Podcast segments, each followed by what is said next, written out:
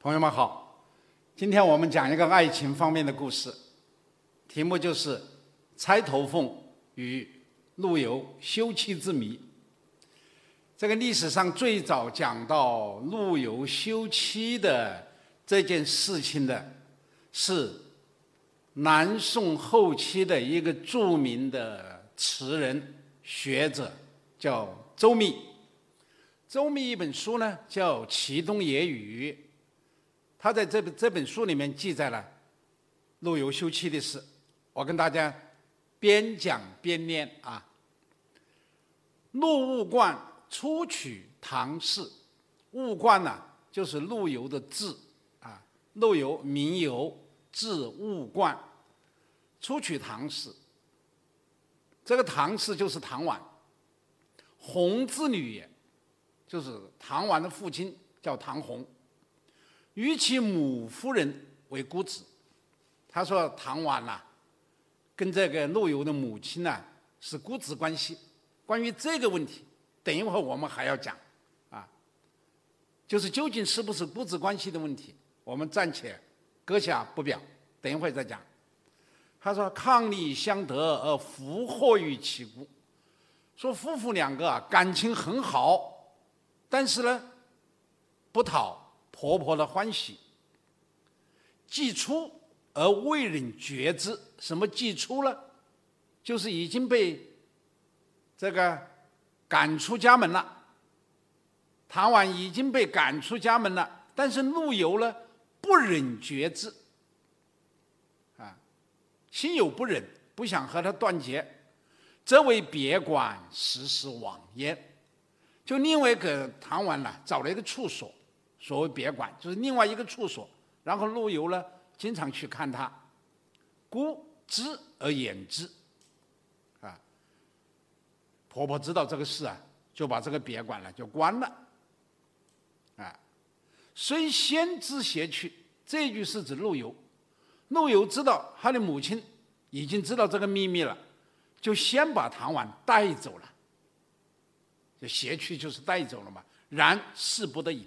但是这个事情你还是要跟你母亲交代啊，你隐瞒不了啊，所以最后尽绝之，就最后还是断绝了关系，一人能之变也，这就是婚姻人能方面的一个重大的变故嘛。唐后改氏同郡宗子事成，就是唐婉呐，后来改嫁改氏啊，就是改嫁。改嫁同郡，所谓同郡呢，就是绍兴。宗子呢，就是宗族的子弟，赵氏宗族的子弟，就是赵世成。后来改嫁给赵世成。常以春日出游，就曾经有一次春天里面出游，相遇于雨集市南之沈世元。这个春天出游的时候，就是指唐婉也出游，陆游也出游嘛。但是在雨集市，这是绍兴的一个很著名的古籍，在这个古籍的南边有一个私家园林，是姓沈的园林，所以叫沈氏园。唐以雨照，唐婉就把陆游这个见到了陆游的诗啊。或者说，把前边的这个人介绍给赵世成，说这就是陆游，啊，而赵世成这个人呢很有修养，啊，他就遣至酒肴，就是派人送酒送菜，让唐婉陪陆游喝酒，然后他自己就避开了嘛，所以说是很有很有修养的人呐。啊。翁怅然久之，这个翁就是指陆放翁啊，也就是陆游，很怅然，很惆怅，很失落，为赋钗头凤词，题远碧间云，就陆游当时就填了一首词，叫《钗头凤》，题写在沈世元的园壁上面。下面就是关于这个这个这个呃呃后面就是关于这首词的内容了啊，我就等一会再说啊啊。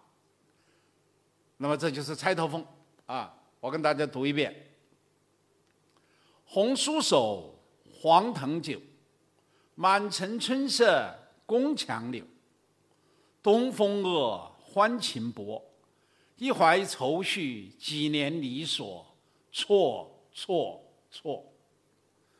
春如旧，人空瘦，泪痕红浥鲛绡透。桃花落，闲池阁，山盟虽在，锦书难托。莫莫莫。啊，这个红酥手当然是写唐婉的手啊。就是白里透红的手，一个健康人的手。黄藤酒呢，就是他们当时喝的一种酒。这个黄藤酒啊，就是黄蜂酒，那个酒上面有封条的黄蜂酒。满城春色宫墙柳，啊，因为当时是春天嘛，所以满城春色，从宫墙里面的柳树就可以看得出来。或者说，这满城春色，以宫墙里的柳树最为典型。好，说到这里就有争议了。有人就说绍兴没有宫墙啊，绍兴它不是这个这个首都啊，首都在临安啊。临安就是今天的杭州嘛。说绍兴怎么有宫墙呢？啊，有人就说绍兴曾经是越国的，呃。这个国都所在地啊，那越国是春秋时候的那勾践的那个越国了，那有多久了？啊，所以有人又不同意，说到了南宋的时候，那个越国的宫墙一点影子都没有了。所以这，所以有人就说，呃，有人甚至怀疑这个作品不是陆游写的，啊，理由之一就是说绍兴没有宫墙。啊还有一个理由就是说，没有哪个说自己的妻子红酥手的，说这样写自己的妻子不庄重，啊，这也是没道理的，啊，我现在回答这两个问题啊。首先，陆游可不可以写自己的妻子红酥手？啊，我们知道杜甫啊，曾经有一首诗，是他在长安的时候写的，叫《月夜》。月夜当中就有这两句，啊，啊，他说：“香雾云环视，清辉玉臂寒。”啊，这个就是说他在想象他的妻子在思念他，因为当时陆游在长安嘛，啊，前面两句说：“遥怜小儿女，未解忆长安。”说我的孩子还小啊，他们还不知道思念在长安的父亲呢。但是我的妻子就不一样了，啊，她在月光下思念我，香雾云环视，说啊，她的鬓发都被漏水打湿了，啊，清辉玉臂寒，说月亮的清辉啊，照在她的手臂上面呢，都感觉到寒冷了。玉臂，是吧？就像美玉一样的手臂，这不是写妻子了吗？好。那陆游可以写自己的妻子，可以写玉璧，不是说错了啊？这个杜甫可以写自己的妻子，用玉璧来形容他的手臂。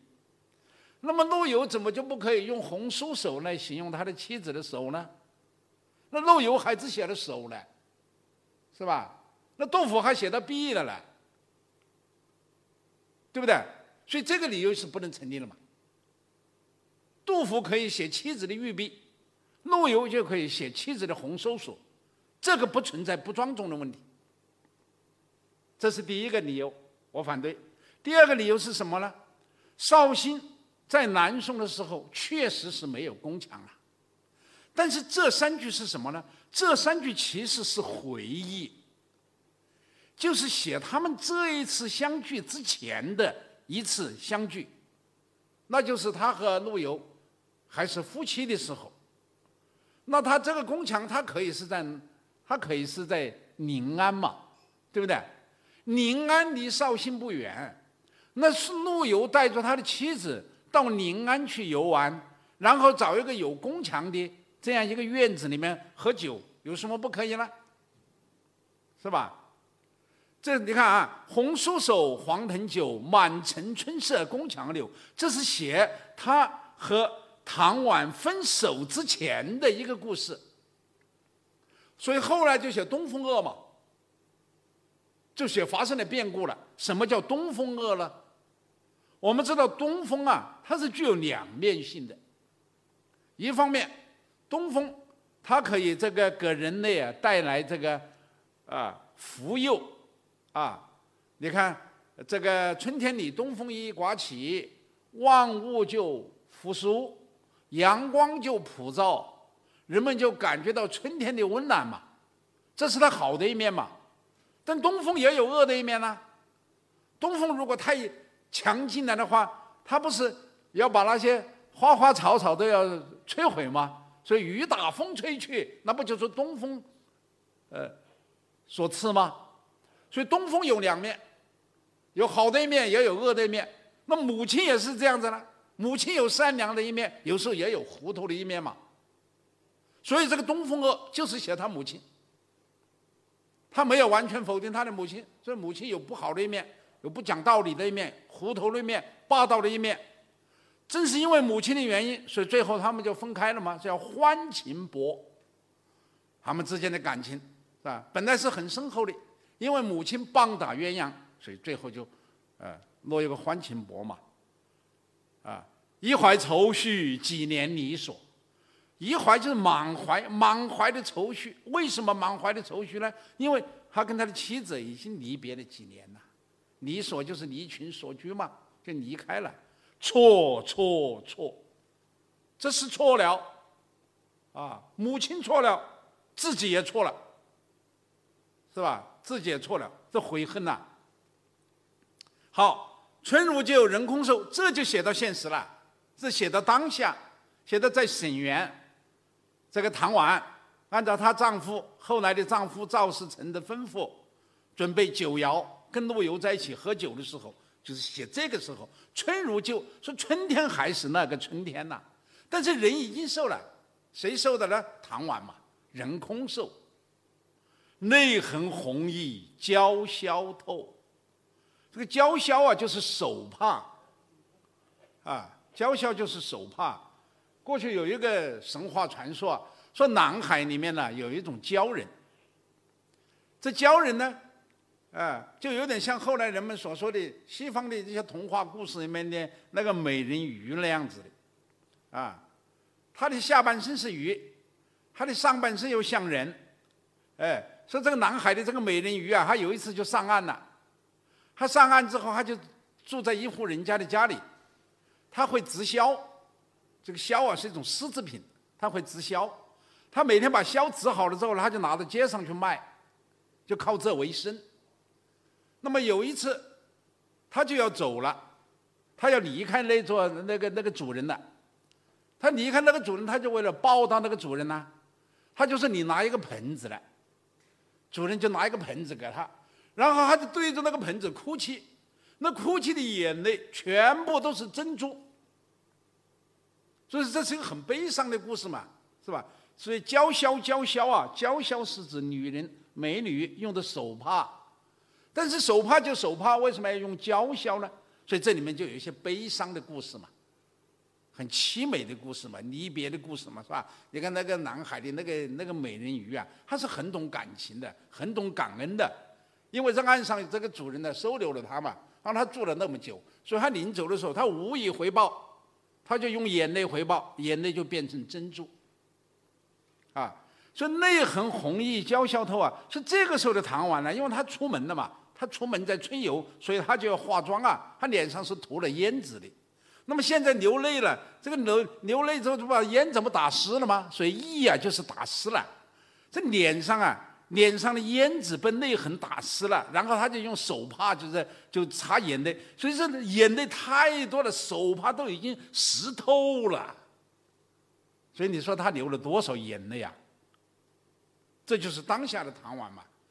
好。在写周围的环境，桃花落，闲池阁，所以这个时候春天都要过去了，是吧？这个沈园的周围的桃花已经凋谢了，那些祠堂啊都很冷清，闲池阁嘛，闲的就是冷清嘛。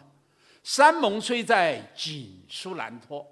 就说我和你谈完，虽然当年我们是有海誓山盟的，但是现在你已经嫁人了，我也已经再娶了，所以我们之间就不宜再有书信往来了。锦书啊，就是夫妻之间的情书嘛，这也是一个典故。这个典故大家都很熟悉了，所以我就不多讲了。啊，夫妻之间的。呃，情愫就叫锦书。说现在虽然我们虽然我们的山盟海誓还在，但是我们都各自已经在在娶或者在嫁了，所以我们就不宜书信往来嘛，啊，所以这一点大家要注意，不像我们今天的人呢，都已经离婚了，还跟前夫或者前妻还发微信，是吧？你看古人他就很讲规矩，那已经离婚了或者已经在娶了，那就不要再有书信往来了嘛，是吧？所以默默默。什么呢？罢了，罢了，罢了，是吧？这写的很沉痛的这个作品呐，啊，大家看看这个作品，它在艺术上有什么特点呢？它为什么会成为名著呢？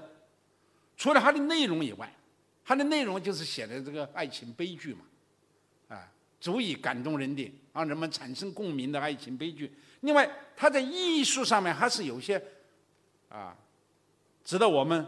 好好的借鉴的，就是说他的他的艺术手段很高明。第一个，他是用对比，啊，他在作品当中用对比。你比方说，用昔日的红酥手来对比今日的人空手，那红酥手是个健康人的手啊，是吧？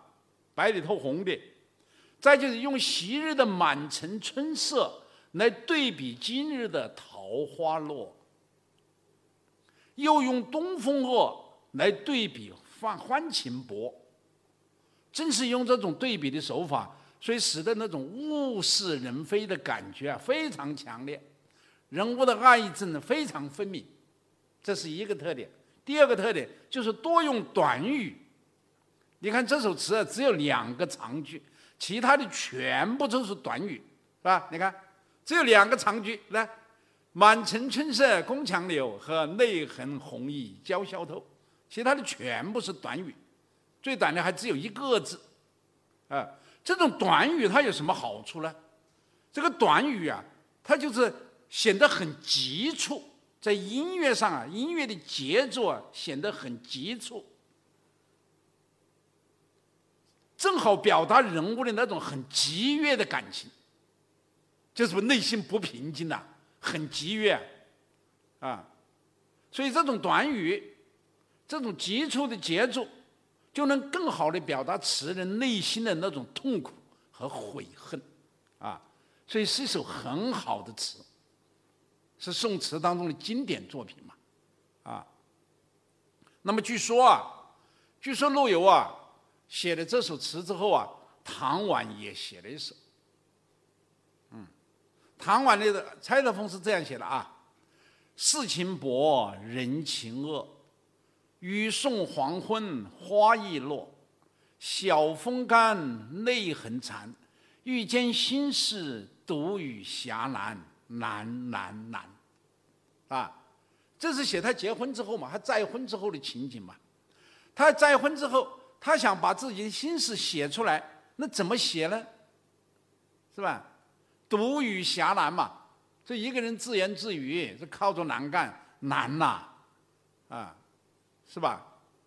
人称各今非昨，就是，嗯，都已经各过各的日子去了嘛。今天也不是昨天的嘛。病魂常是秋千索，是自己啊，那病病歪歪的，身体不好，就像秋千索。那秋千索不是那种飘飘飘荡荡的嘛，是吧？角声寒，不，绝声寒，号角啊，号角，角声寒，夜阑珊。哎，这说明还是晚上失眠嘛。夜阑珊就是说夜晚都快要过去了，都半夜以后了，还没有睡着。正因为没有睡着，所以就听到了角声了。啊，那角声在他听起来是寒冷的，心情也寒冷呢。怕人询问。眼泪装欢，因为他这种表现又怕人家知道了，怕人家问他怎么回事啊，所以他真的是眼泪装欢，把眼泪啊强咽下去，啊，装欢满满满，这就很符合一个已经在嫁了的，但是又不能忘记前夫的这样一个女人的身份和心理。这个这首词啊，也有有争议。为什么呢？因为南宋时候啊，记载陆游这个这个婚姻爱情悲剧的有三本书，一个是刘克庄的《诗话序编》，一个是周密的《齐东野语》，刚才我引用的就是《齐东野语》，还有陈胡的《齐旧序文》。这三个三篇文献当中。刘克庄的《诗话序编》和周密的《齐东野语》都没有提到唐婉的这首词，只有陈胡的《齐旧序文》谈到了啊，这只有一个文献谈到了。